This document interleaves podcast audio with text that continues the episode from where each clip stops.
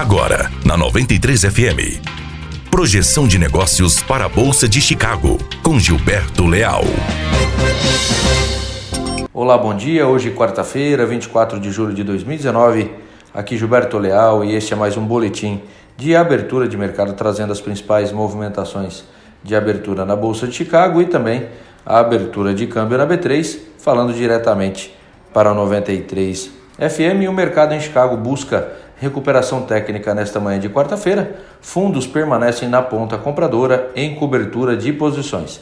Clima e desenvolvimento da safra americana seguem no radar dos investidores. Soja então em alta neste momento de 7,25 pontos.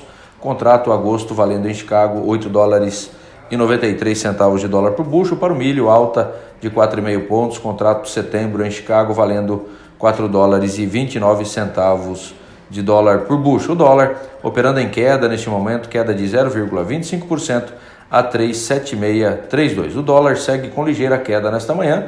Investidores de olho no anúncio da política monetária do Banco Central Europeu, que vai ser divulgada amanhã. Por aqui o mercado aguarda o anúncio da liberação do FGTS pelo governo Bolsonaro. Essas seriam as principais informações para o boletim de abertura de mercado diretamente para 93 FM. Um grande abraço a todos. Você ouviu Projeção de Negócios para a Bolsa de Chicago com Gilberto Leal.